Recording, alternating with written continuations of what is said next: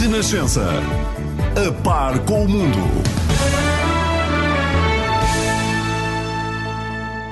Comigo está a Eunice Lourenço e a Helena Pereira, uma voz uh, já uh, muito requisitada para estas edições.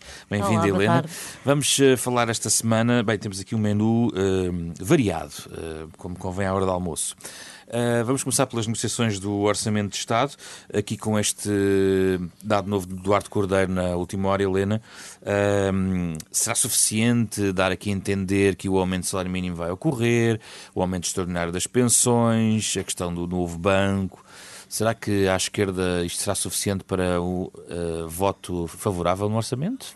Não te consigo dar uma resposta assim taxativa, mas parece-me que nos pelo menos é claro que nos últimos dias uh, a esquerda, os partidos de esquerda têm feito progressos nas uh, negociações, porque lembro-me que há Uh, quatro dias, por exemplo, falava-se uh, uh, o Presidente da República, o Primeiro-Ministro, que podia vir aí uma crise, os partidos de esquerda eram muito mais, um, pareciam mais distantes do PS e, e realmente verifica-se que o PCP ontem apresentou uma lista de medidas. O Bloco de Esquerda também tem vindo, publicamente, é o partido que mais tem falado sobre o que é que pretende. E hoje, pela primeira vez, uh, temos o governo a assumir uh, uh, algumas medidas. como tu dizes, o, foram várias as novidades que o secretário de Estado de Assuntos Parlamentares deu hoje. eu, eu apontaria o novo banco porque era uma condição é muito claro, é, é muito uh, importante para, a posição do Bloco de Esquerda. Para o Bloco de Esquerda. Era uma das condições essenciais. Era este orçamento, só viabilizava um orçamento que não tivesse lá dinheiro para o novo banco.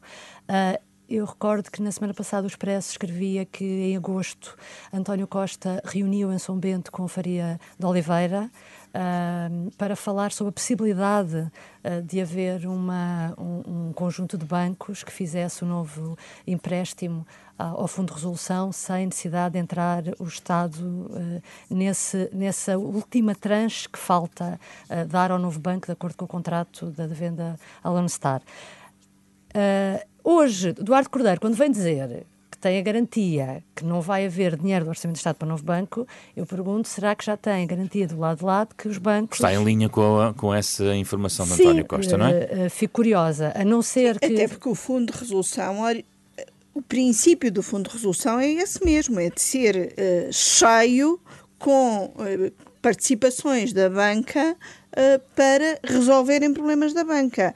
O que se passou foi que o Fundo de Resolução foi constituído ao mesmo tempo que foi o caso BES e, portanto, o Fundo de Resolução não tinha dinheiro próprio e por isso foi, foi metido o dinheiro uhum. do Estado.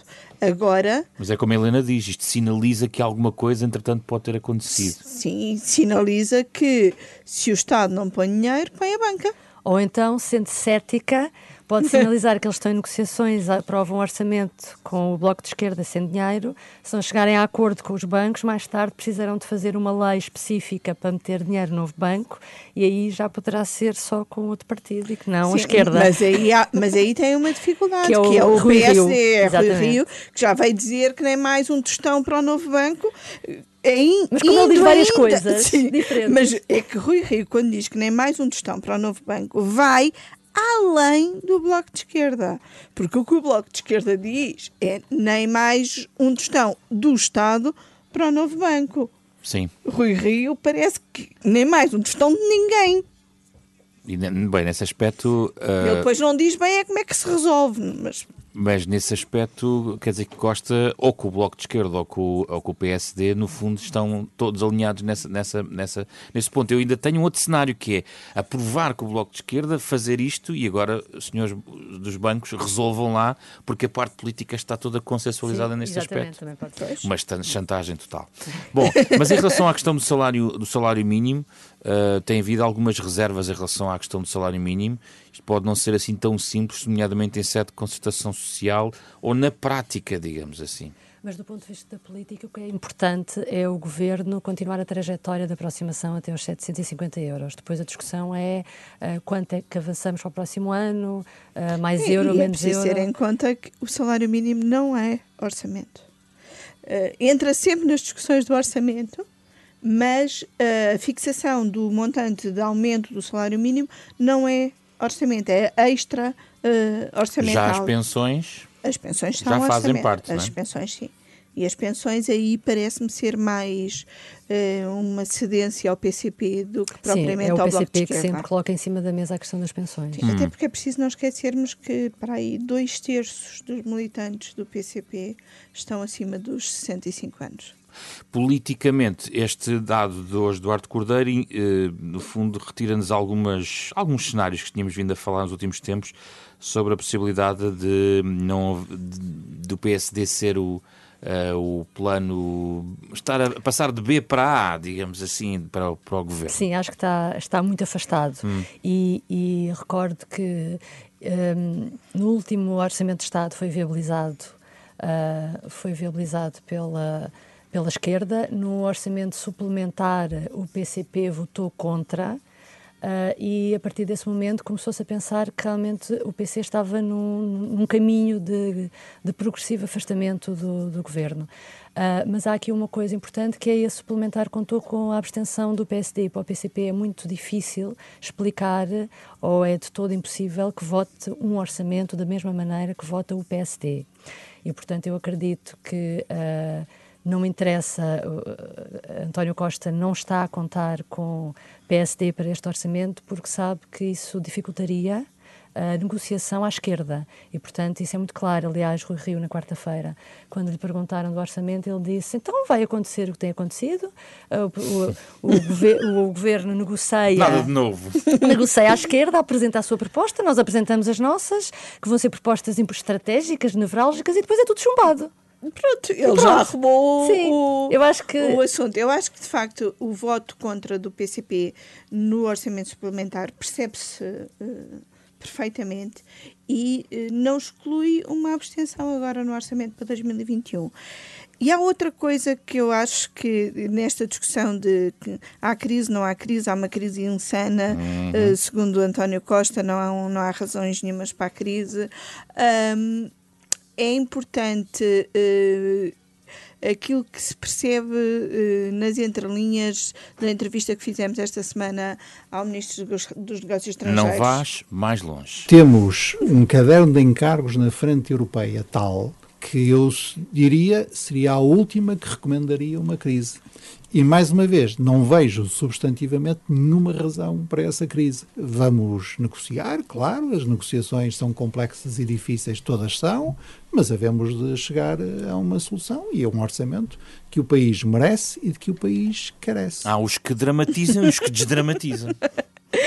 Sim, Costa tinha dramatizado na segunda, Santos Silva desdramatizou na quinta, uh, o Presidente da República ora desdramatiza, ora dramatiza, é conforme para onde está o vento, uh, mas Santos Silva de facto desdramatizou. Mas além de desdramatizar, o que se percebe ali pelo meio do que ele diz e do que ele não diz é que para o governo o que conta é passar o próximo orçamento. a história do, do acordo para o resto da legislatura é um jogo, um jogo perdido. E, é caso a caso. É caso a caso e uh, chumbar o orçamento de 2021 criaria de facto uma crise política, porque não pode haver convocação de eleições, porque estamos numa altura em termos europeus uh, importantíssima, enquanto que uh, chumbar o orçamento para 2022 já acontecerá numa altura em que, se acontecer uma crise política, ela é mais facilmente uh, resolvível com eleições. Uh, isto, uh, António, uh, desculpem, uh, Augusto Silva começa a sua intervenção no contexto até europeu e aqui esse contexto europeu é relevante para o governo, para a forma como a recuperação económica vai ser desenvolvida, sendo que hum, já ontem a nível europeu se sublinhava que os dinheiros podem não chegar no calendário que se calhar dará mais jeito ao, ao governo, independentemente uh, de já contar com verbas em 2021. A arena europeia, não só por causa da presidência portuguesa da União Europeia, mas vai ser completamente decisiva também do ponto de vista interno, Helena. Sim, porque um, uma parte Uh, desta, destas medidas que vão ser aprovadas no orçamento uh, no, do próximo ano serão pagas por uh, dinheiro vindo de fundos comunitários. Ou seja, a grande parte destas medidas que o Governo está a negociar com o PC, com o Bloco de Esquerda, Verdes e PAN ainda, uh, têm essa, essa, esse envelope.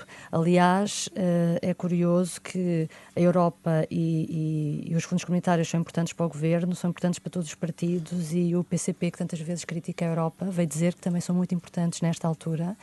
Uh, e, tem, e, querem ter uma palavra a dizer sobre como é que o dinheiro vai ser gasto, porque não pode, já não me lembro bem se era assim exatamente a frase de Jerónimo de Sousa, é não pode ser Bruxelas a decidir uh, onde é que vamos gastar o dinheiro, temos Isso que ser é nós. Que é um atentado à soberania nacional. Exatamente, mas tem piada ser o líder do PCP uh, muito preocupado com, com essa aplicação dos, dos fundos. Uh, e por último, uh, realmente Portugal assume a presidência da, da, União Europeia no próximo dia 1 de janeiro. Uh, e, portanto, também do ponto de vista da, do exemplo à frente. É uma questão mais de imagem, porque. Para o governo isso é importante. Já tivemos muitos governos europeus em funções, em grandes funções europeias, que tinham crises internas Sim, nos seus países. Quer dizer, a Bélgica esteve ainda agora Consta, 16 meses. A Bélgica tem um, um historial um de crises. Historial. Itália também, Com agora certeza. está numa fase de estabilidade impressionante. Um, eu acho que uh, a visita de, da Presidente da Comissão esta semana a Portugal uh, deu bem imagem de como uh, Portugal e a Comissão estão neste momento sintonizados e agarrados, por Hum. assim dizer porque eh, foi impressionante o nível de elogios de Ursula von der Leyen a, Portugal e ao governo português. De facto, uh, o governo português, uh, usando também um bocadinho a ideia que Santos Silva passa, é um caso de moderação e de estabilidade na União Europeia e de e são de exemplos destes que a, que a União Europeia uh, precisa, mas o governo também precisa muito do dinheiro que está, que está para vir. E uh, o pacote financeiro ainda está dependente de exigências de alguns países, ainda está dependente das negociações com o Parlamento Europeu. E vai passar pelos parlamentos também, Exatamente, a ratificação é um por parte dos parlamentos e Santos Silva também está muito uh, preocupado e interessado em que esse seja um dossiê fechado antes de começar a presidência Eu acrescentaria portuguesa. só aqui uma, uma notinha. Uh, há quem diga que António Costa gostaria muito um dia de ter o cargo de Presidente do Conselho Europeu e, portanto, eu acho que ele quer que é mais tudo um, corra bem. É mais um, sim. mais um cargo para António Costa. Bom, uh, já que falamos de Santos Silva e, e, temos que acelerar para a questão de, aqui de umas novidades no campo da corrida presidencial, Santos Silva continua a insistir na questão Marcelo. Uh, esta semana tivemos, uh, bem, o dado do PAN apresentar o seu apoio Ana Gomes. Uh, nós falamos com Ana Gomes esta semana sobre a questão do PS e do seu apoio explícito ou não. Aliás, na linha do que já tínhamos pedido comentar ao Francisco Assis, que, que aqui na Renascença lançou, lançou essa candidatura presidencial de Ana Gomes. Ele, ele, na altura, aliás, esta semana, dizia que não era propriamente essencial o apoio explícito do PS. Não, para mim essa questão não, nunca foi a questão uh, essencial. Há uma candidatura que é uma candidatura do espaço da esquerda democrática. Estou pessoalmente convencido que é uma candidatura fortemente agregadora do eleitorado da esquerda democrática. E Ana Gomes depois saudou o apoio do PAN e disse isto sobre o apoio do PS? Tenho tido encorajamentos explícitos de, de muitos militantes socialistas, uh, muitos uh, dirigentes também, e portanto aguardo com serenidade que o partido tome a sua decisão. Decisão que virá mais à frente, não é, Eunice? Sim, dia 24 de outubro, que aliás é uma escolha um bocadinho uh, que pode criar ainda mais problemas ao PS, porque o PS vai discutir e votar sobre posição presidencial antes de Marcelo anunciar a sua uh, recandidatura, que já foi para ser depois das férias, depois era setembro, depois era outubro, agora estamos em novembro. Vamos ver se o Presidente da República anunciar a recandidatura antes do Natal. Um, convém. Convém. um, o PS vai estar dividido, isso já, já, já sabemos todos e está... Um, Uma militante do PS tem o apoio do PAN, mas não, não tem do PS? É um bocadinho, é um bocadinho estranho e tem uh, dirigentes do PS a quererem apoiar o presidente, o atual presidente, porque Santos Silva, nesta entrevista, também faz um elogio enorme a Marcelo, diz que o Presidente é um exemplo de equilíbrio e que é isso que o PS deve ter em conta quando discutir as presidenciais, quase que defendendo um apoio explícito a Marcelo. Eu acho que provavelmente o que vai acontecer é aquilo que o PS tem feito nas últimas eleições presidenciais, é uh, não apoia ninguém e quem quiser apoie uh, quem gostar. Fica ao critério de cada um. Fica ao critério uh, de cada um. Agora, eu não acho que isto seja uma posição sustentável Mas é assim, pela PS, terceira vez uh, para um partido com as responsabilidades do PS. O PS vai estar 20 anos sem eleger um presidente da sua área, da digamos sua assim. área. Helena. Uh, uh, Parece-me que a divisão no PS que, que, esta candidatura da Ana Gomes veio provocar será maior do que aquilo que previa há uns meses, quando se começou a desenhar esta, esta possibilidade. Uh, mesmo no governo, Duarte Cordeiro, julgo ontem, veio dar apoio a Ana Gomes. Pedro Nuno Santos, que no início quando falou de Ana Gomes, até disse que, que, admitia votar no candidato do PC, agora vai fazer a grande defesa de Ana Gomes, e bem, porque o PS está a atacá-la de uma forma também, para além de ser estranho, uh, eh, um, o PS não ter um candidato próprio, do ponto de vista formal, é estranho. E havendo uh, uma autocandidata e, da Exatamente, uma pessoa que foi eurodeputada, que foi dirigente nacional do PS, olharmos para o currículo, pronto. Uh, Uh, mas eu dizia, a crítica que o PS, isso é que me choca mais. Uh, vários dirigentes, ainda, ainda esta Santos semana, Silva. Santos Silva também. Uh, Está vem... a ser a grande estrela deste programa. Exatamente. Porque ele fala muito, ele sobre, falou sobre vários assuntos. Uh, e, e, o que eu estava a dizer é a crítica que o PS faz de que ela é populista, de que é extremista, uh, que é uma coisa não, não querendo apoiar, o PS também tem que parar um bocadinho para pensar qual é a linha de, de, de, de argumentação que vais ter para não, não querer apoiá-la, porque eu acho lamentável a forma como, como estas críticas estão a ser feitas. A, a divisão, porque quanto mais se atacar Ana Gomes, mais se ataca também aqueles socialistas que a apoiam. E, portanto, o PS não pode aqui cavar ainda mais divisões internas e eu acho que vai ser uma comissão nacional muito, muito interessante e divertida. Tal como as presidenciais também vão ser e já começam a ser mais interessantes do, do que, que aquilo que nós esperávamos. Obrigado, Helena Pereira. Obrigado, Eunice Lourenço. Somente à sexta fica por aqui. Renascença. A par com o mundo.